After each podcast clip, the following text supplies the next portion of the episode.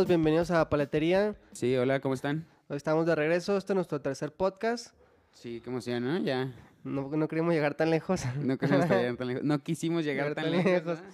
pero el público nos alentó a seguir. Sí, a pesar de que es el tercer podcast, todavía sigo con el pensamiento de qué rayos estoy haciendo, ¿no? ¿Qué es esto? qué difícil, qué nervios. Poquito a poquito.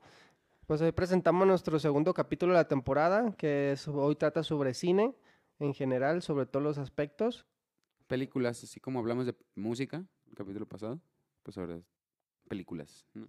Si son nuevos los que nos están escuchando, pues les recordamos que nosotros nacimos en los noventas, entonces es de la época donde nos estamos empezando estos, estos podcasts, cómo ha, ha sido el cambio. Entonces empezamos primero con el cine en los noventas, eh, cómo a la experiencia es lo que nos preguntamos en los noventas.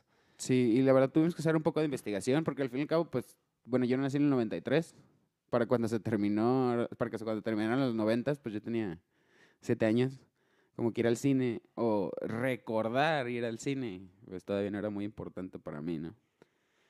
Yo recuerdo alguna que otra película, yo sí recuerdo que existen los intermedios. No recuerdo si fue en una película, ¿cuál fue? Fue alguna de Disney, no recuerdo en cuál de todas, pero sí me acuerdo que cuando tú ibas al cine, como a mitad de película, había un intermedio, mucha gente decía que era para ir al baño, para comprar palomitas, pero no, tengo entendido que era porque los rollos de la película eh, eran muy, muy largos, entonces se tenía que hacer un cambio. O también porque podían quemarse los rollos. Sí, hola. Eh, de eso yo no tengo mucha, muchos recuerdos, pero sí recuerdo alguna vez. eh, bueno, me imagino que los rollos de película los que daban para, para los cines siguia- siguieron utilizándolos hasta tarde porque era como la mejor calidad que podían obtener, ¿no? Mejor que los DVDs o cualquier cosa.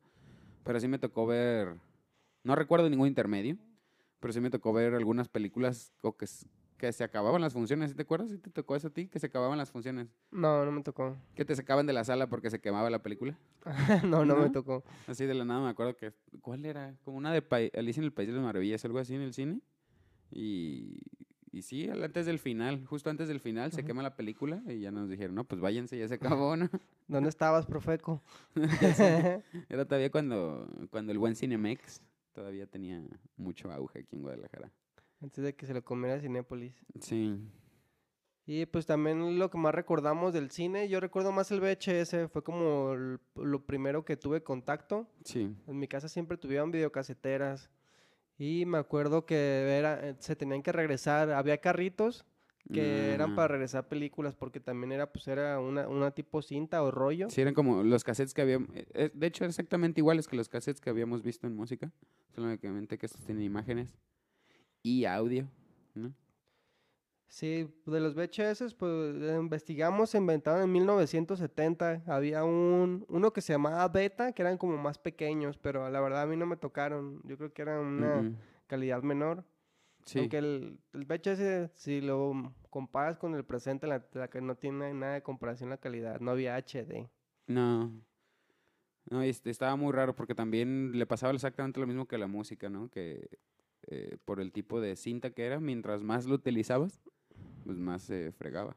Menos o se lo atoraba, utilizar. o se si atoraba. ya se atoraba, ya lo rompías, ya O no, ya- ajá, exactamente. ya no funcionaba. Ya sabías que si alguna vez lo usabas y te equivocabas o algo, te ibas a tener que comprar otro VHS, ¿no? Porque no, iba a valer madre.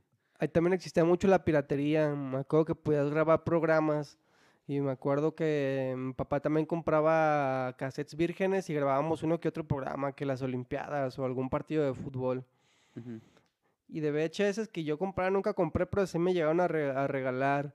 Yo recuerdo que una tía me regaló un día uno que se una, creo que era una novela que se llamaba Arcángel. No No sé, lo recuerdas que era un personaje como azul. Y querubín, no sé qué. Algo así, pero era como una tipo novela para niños. Es que cuando en los 90 eso estaba mucho de, de moda. Sí, me acuerdo que había uno de un ángel, de un querubín, que era, Era que ese, el se llamaba rescate, Arcángel, o que- sea, que algo así se llamaba. Manches, ese está bien loco. eso, ese, ese fue, ese fue mi primer VHS. No, y una super serie porque eran personajes reales, niños, resolviendo crímenes con un personaje animado. En México. Calidad.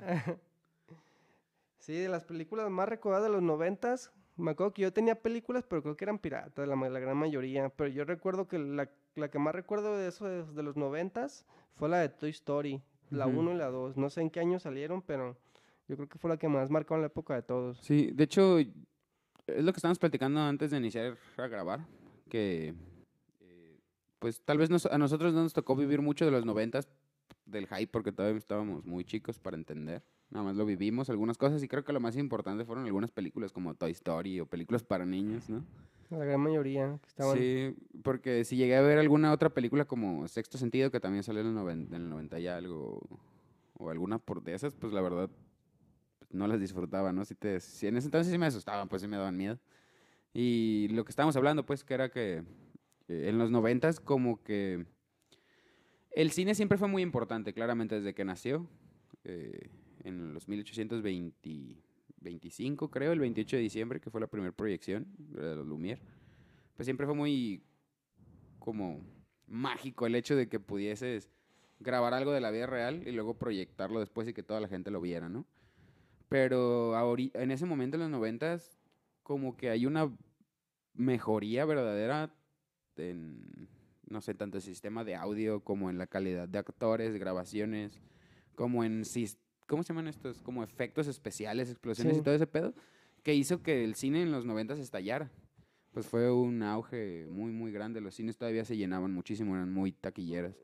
Lo que estábamos platicando también, ¿no? Que en ese entonces era más común que hubiera filas largas para ver películas, para ver estrenos. Ahorita, pues claramente Todavía- Avengers ganó, Coco ganó, que es lo que estábamos hablando. A ver, si ahorita nos aventamos la, la anécdota.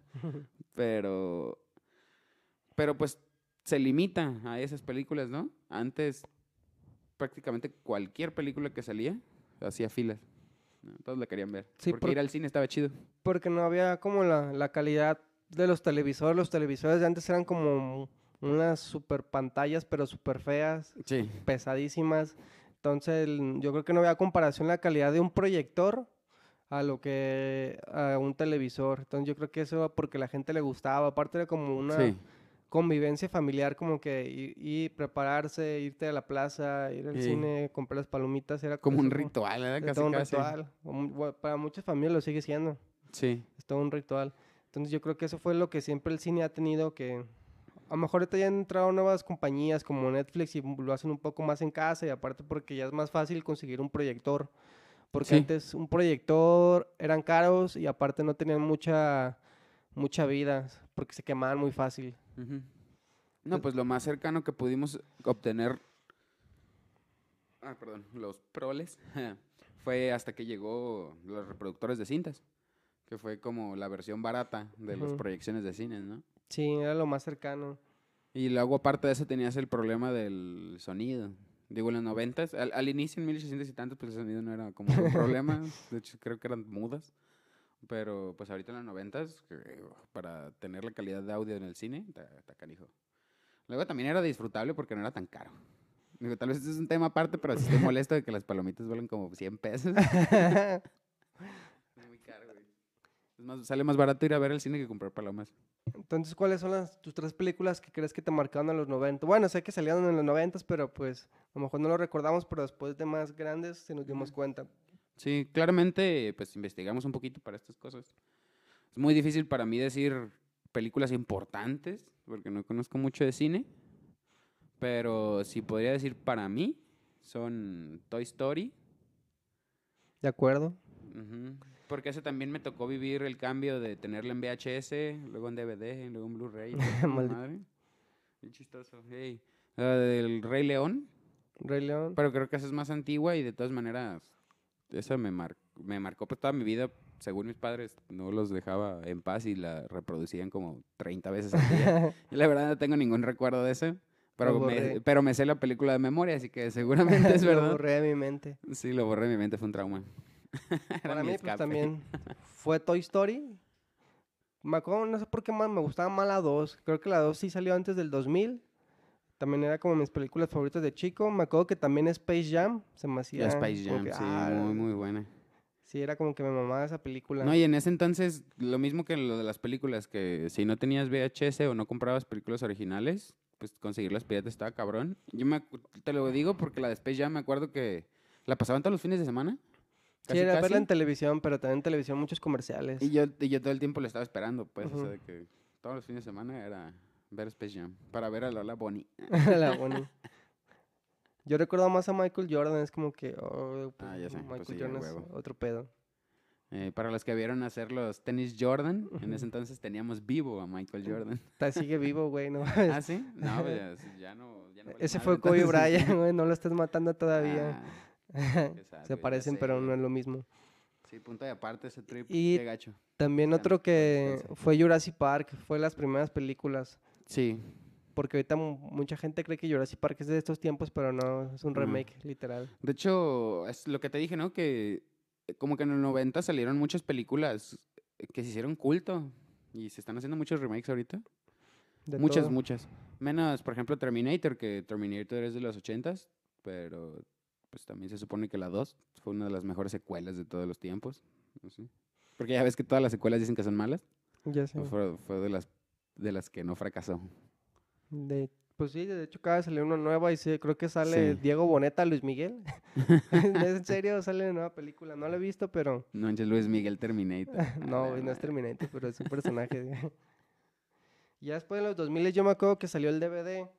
Me acuerdo que mi papá compró un DVD, pero estaba, pues, era una super cajota cuadrada. Y la primera película que tuvimos Sí. creo que fue la, la de Shark. El o Shark. Como lo pronuncien.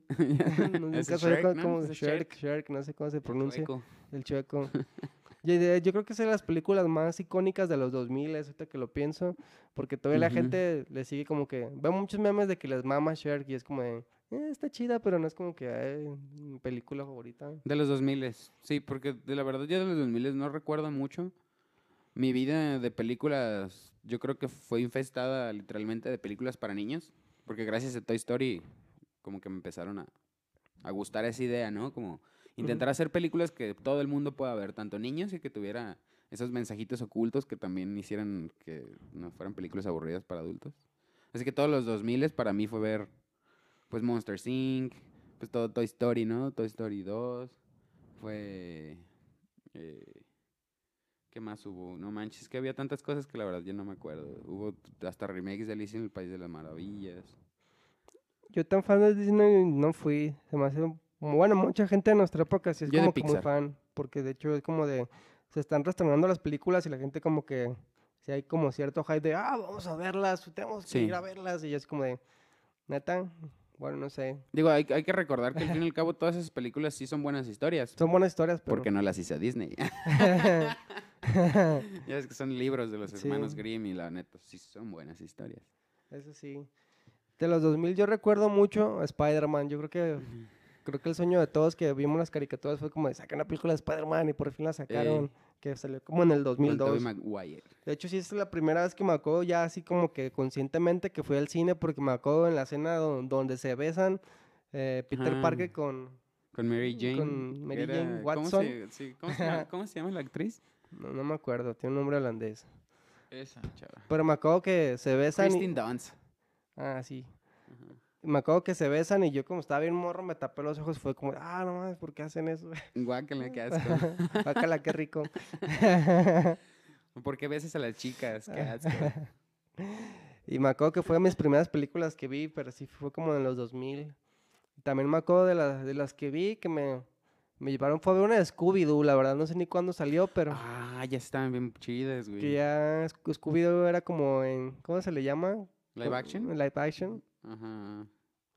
Sí, yo me acuerdo que antes tú ibas al cine y nomás comprabas tus boletos y te sentabas donde querías. No era como hoy que era de que ya tenía el lugar apartado.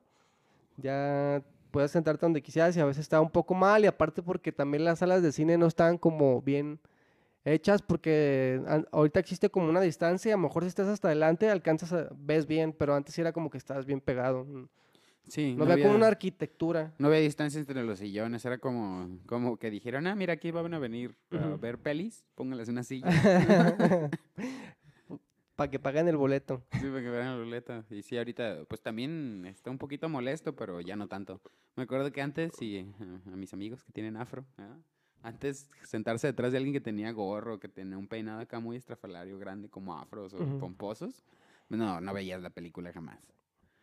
Y sí me acuerdo que, que pues se hacían muchas filas y que mis padres era de... Se me olvidaron las palomitas, quédate haciendo fila, ¿no? Ujú. Como de, pues es que tu lugar en la fila es el número de cuándo eliges asiento, ¿no? Sí.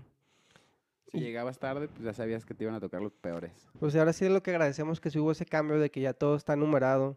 Porque si no, ahorita sería en los estrenos, si llegas, pues siempre lle- llegas tarde por alguna otra razón, en Sí. lo que estacionas el coche, en lo que, no sé, vas y compras palomitas, pues perderías tu lugar. Sí, y, el- y también, pues esto, a pesar de que estamos hablando de los DVDs, también decir, ah, estábamos, eh, bueno, logramos obtener un poquito de información gracias a un amigo de Daniel que trabajó varios años en el cine.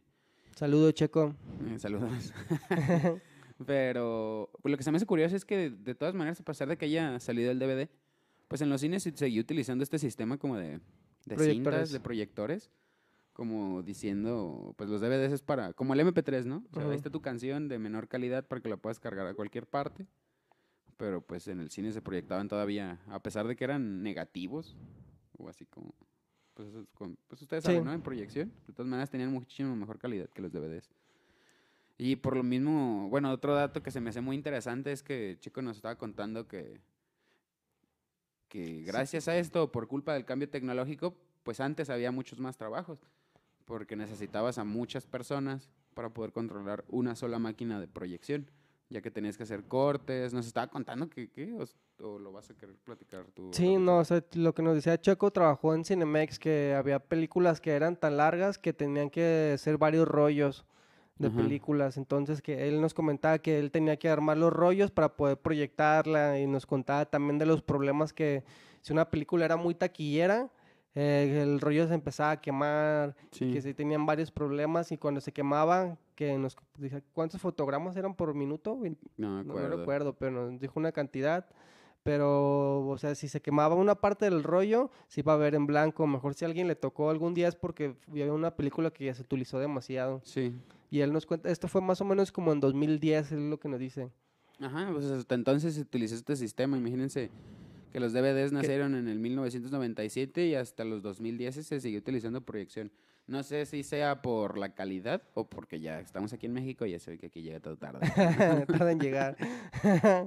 Pero sí, el- el proyector, yo creo que sí duró mucho tiempo por su calidad. Yo creo que eso fue la principal razón. Y dato curioso, pues exactamente por esto las películas como que tenían un tiempo de diferencia, ¿no? O sea, empezaban en la sala 1 a las 10 de la mañana, por ejemplo, y luego en las salas 2 a las 10.15, 10.20. Y era porque literalmente como que en cuanto salía la cinta de una proyección en un cine, con un extend o extendiéndola de alguna manera, la conectaban hasta la otra máquina de proyección. Él decía que hacían cortes, la película cortaba, entonces la parte ya proyectada la cambiaban al otro proyector de la siguiente No. sala. Lo, bueno, fue lo que le entendimos. Sí. Y entre otras, pues otras medidas que tenían, ¿no? También nos comentaba que en Cinemex tenían infrarrojos, entonces si tú ibas al cine podían ver desde abajo lo que tú hacías. Entonces, para que no anden con sus cosas. ¿Cómo? No manches, ¿cómo que infrarrojo es eso? Sí, me, me comentó que no sé si los tenía por abajo, pero él tenía como un control y tú podías ver lo que la gente hacía por, pues si estaban acá con una mujer caldeando. Ah, Ajá, como una cámara infrarroja. Una cámara ajá, infrarrojo, entonces ¡A era como, era, era como, ala, ala, ala, era como las descubrían. Sí, con razón decían que cuando caldeabas en el cine te grababan y te vendían tu video. Más caro. Más caro. Chin.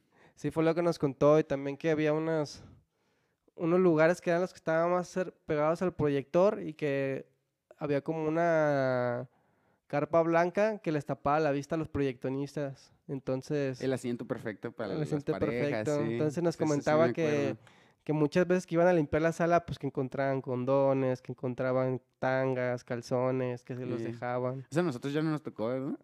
bueno, a mí nunca me tocó No, yo nunca escuché, nunca vi. Bueno, sí vi gente caldeando y todo el y creo que también formé parte de esos ritos. Ritos de satánico. Una amiga me contó una vez que fue al cine y que había un señor que estaba sentado solo, pero que se veía un poco raro porque dice que tenía como pues La de la, las palomitas. la de las palomitas, dice que le, le hizo un hoyo y pues el señor se estaba masturbando. Con palomitas. A la Güey. madre, bien salado. Güey, qué asco. El señor, güey, ¿por qué metes esa imagen en mi mente? Qué pedo. Lo que le pregunté qué película estaban viendo. Pero teníamos como 15 años, supongo que era una película pues para nuestra edad y Ujú. maldita gente enferma. Porque, de hecho, hablando de eso, hablando de eso, de masturbarse con palomitas, este, Qué ¿tú pedo. recuerdas? eh, sí, sí es cierto que antes sí proyectaban como más películas como para adultos, ¿no? Algo así. Mm, no recuerdo yo. Como que tenían más, más contenido. más auge? o- ajá. No, o sea, como que no era tan común que tuviera todas estas restricciones de edades. Eso sí es muy cierto, porque las restricciones de edades ya nos tocó para los 2000 o algo. Y por lo mismo muchas películas que eran como B15, o sea, Ujú. que para adolescentes ya tenían escenas sexuales y ya tenían un montón de cosas que ya después fueron cambiando. O, o sí proyectaban algunas clasificaciones. C. Me acuerdo que llegaron a proyectar clasificación D, güey, en el cine. No me acuerdo qué era, creo que fue la primera de SAO. La primera de. SAO fue clasificación D, algo así. De- Sí, en vez de C. Fuimos a ver una película, una vez clasificación C, ¿no te acuerdas? Pero no, hace como unos 6 o 7 años, pero no me acuerdo qué película fue. Creo que sí fue alguna de Saw, ¿no? No, fue la de Masacre en Texas. Masacre en Texas. Que fuimos y sí nos pidieron nuestra IFE. Ajá. Y antes era como que no pedían nada, nomás que compras tu boleto. Ya, de hecho, lo que él nos decía, que él tenía a sus amigos y los pasaban. Ya no Sí. trabaja y ya no le afecta, pero... Sí, y de hecho, bueno, esto ya es dato curioso, pero algunas personas se acordarán que antes era bien fácil. de- bueno, todos decían, ¿no? De que supuestamente compras tu comida ahí en el cine y esa es la comida que puedes meter en el cine. Pero obviamente todos nos metíamos con papitas, ¿no? Ah, bueno, este, todos nos metíamos con nuestras papitas y, y después de lo que sucedió con la película de, de Batman, con lo del Guasón y las matanzas que empezó a ver en el cine, Sí. fue cuando cambió y ahora sí ya te empezaban a revisar. No sé si algún- alguien lo vivió, pero yo sí me acuerdo. Porque, pues, yo, Yo no recuerdo ese cambio. Yo, los- yo era de los que metía Doritos. porque, pues, patrocíname. Pero pues es que, pues, ¿quién va a querer comprar palomitas así de caras? La verdad. Sí, porque ahorita... ¿Qué por- les digo? eh? Sí hay gente. O sea, ya hablando más del cine más reciente, sí está muy incrementada los precios. Por ejemplo, unas palomitas, ¿cuánto cuestan unas Actu? ¿10 pesos? Y en el cine te venden una, ¿qué, qué será? En... Le han de invertir yo creo que 5 pesos y te la venden casi en 60 pesos creo que cuesta las palomitas grandes. Entonces, o sea, tienen un margen de ganancia demasiado grande. Sí, está está demasiado sobreexplotado. Sí. No, es, es que es- literalmente esa es una de las causas por las que mucha gente ya no va. De, Eh, de hecho, me contaba una amiga que tiene a su hermano que tiene 14 años y fue así como de, préstame dinero porque voy a salir con, con una amiga y es como que, mete a alguien que tiene 13 años, que no trabaja y sus papás no tienen un ingreso tan grande como para decir, ah, toma 200 pesos porque es como, tienes que comprar las entradas para ti, para ella, si el chavo es un poco espléndido o si la morra sí. e- es de las nuevas que, ah, Sí, mitad y depende de qué mitad. también o a qué, vaya- a qué base quiera llegar. Entonces sí, para un, para un joven, Ujú. sí es Un caro. joven. Un niño. Un un adolescente. Sí, es muy caro. De hecho, ni con 200 pesos te gusta. Son 100 pesos de las puras entradas. Más. 100, Y luego 120, Con las nuevas cosas que hemos llegado del 3D, el IMAX y todas esas cosas. Que son los nuevos cambios que ha habido. El 3D, bueno, el 3D n- no es tan nuevo. Yo recuerdo que había una película que se llamaba Mini Agentes o algo así. Que, que salía el vato de Malcolm. ¿Cómo se llamaba? Ah, no, el agente, ¿sabe qué? Cody, Agente Cody Banks. Cody Banks. que- Cody. Bryant. No manches, güey. Cody Banks, güey. Cody Banks. Yo me acuerdo que fue como de las primeras películas que vi en 3D. Ándale. Es cierto. No, ni me acordaba de esa película porque ya la viste que salió en, el, en la, Ese sí fue como en la 2000. televisión. Y bueno, ahorita pequeño anuncio. Estamos intentando eh, que nuestros podcasts duren aproximadamente media hora. Pues ya nos queda unos cuantos minutos.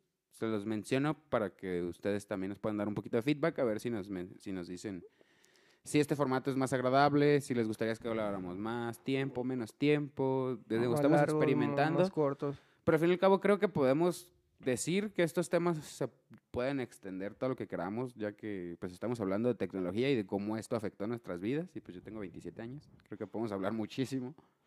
Sí, déjenos en los comentarios qué se les hace más fácil escuchar 10 minutos o el último fue de 48 minutos y Eh, entonces queremos que nos digan qué es lo que piensan. Sí, Y y- entonces ya para cerrar casi esta etapa, pues Sí, viene también el Blu-ray, que yo creo que por el momento, bueno, también ahí está el 4K, que es de la máxima calidad de, de definición que puedes encontrar. sí, Eh, también te- viene Netflix, que es otra parte importante, que hemos platicado un poquito la historia de Netflix, porque ellos empezaron con un servicio en Estados Unidos, porque aquí en México no existía todavía, que en los 90 Netflix no es nuevo. Ellos Sí. ven- vendían películas por su sitio de internet y te las mandaban a tu casa, y ya después ellos hicieron como una tipo membresía. que un tú- tipo Amaz- Amazon, pero de puras películas físicas. Pero te era como un tipo blockbuster. Tú podías Ajá, pedirles que te mandaran tres películas y tú las puedes quedar todo el tiempo que tú quisieras y ya después las cambiabas por otras tres. Entonces, pues de ahí Oh. empezó Netflix. No sé si mucha gente lo sepa. Y ya después Blockbuster les, le propusieron que hicieran un- una alianza y Blockbuster no quiso. Y ahorita Blockbuster está en quiebra.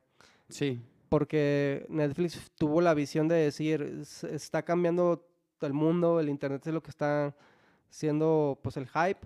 Entonces eh, así fue como comenzó No, Netflix. y entre otras cosas, porque también debemos hablar en, en las películas, tal vez estos son datos más geeks, pero a uno, uno que le gustan los videojuegos, pues sabe que las especificaciones de las computadoras y las televisiones importan para poder jugar.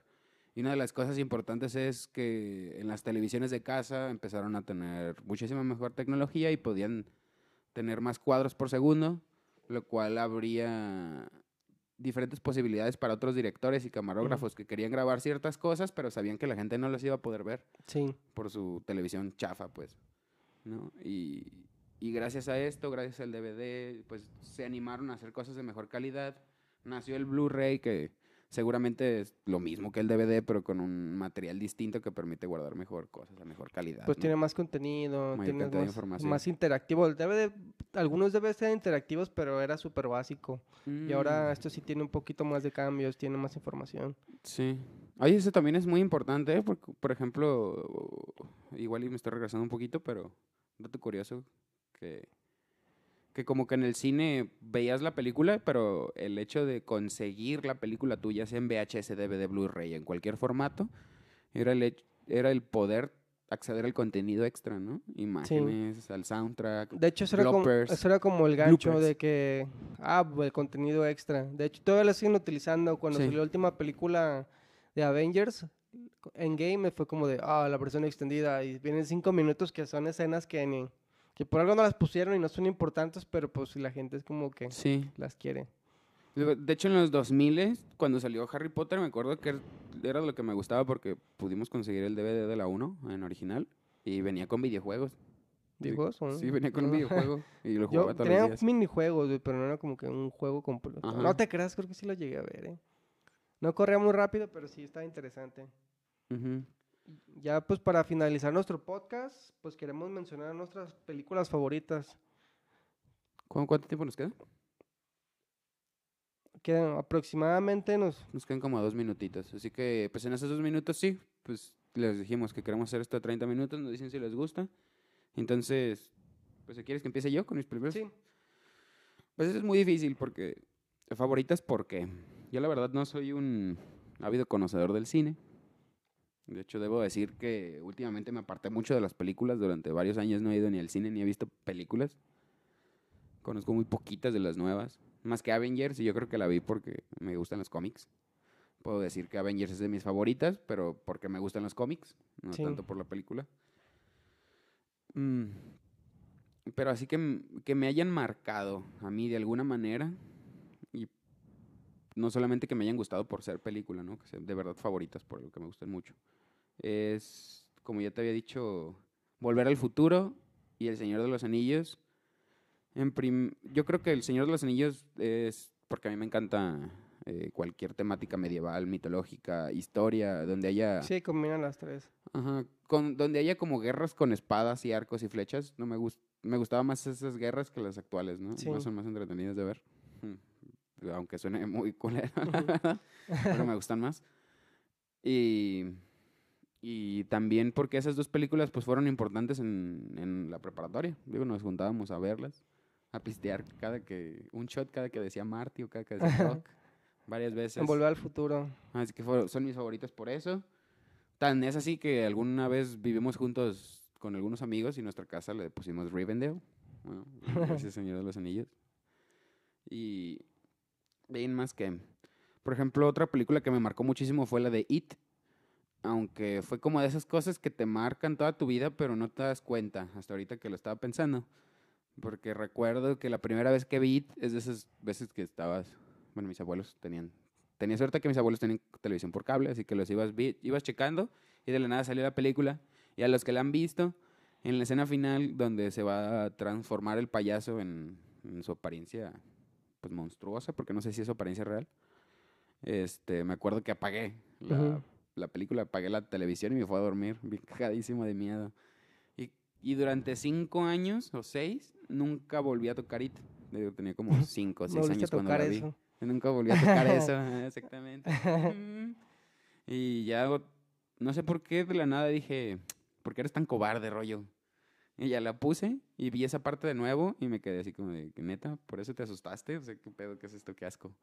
Y no sé, desde entonces, pues se me- se- fue como de mis favoritas porque me ocasionó eso.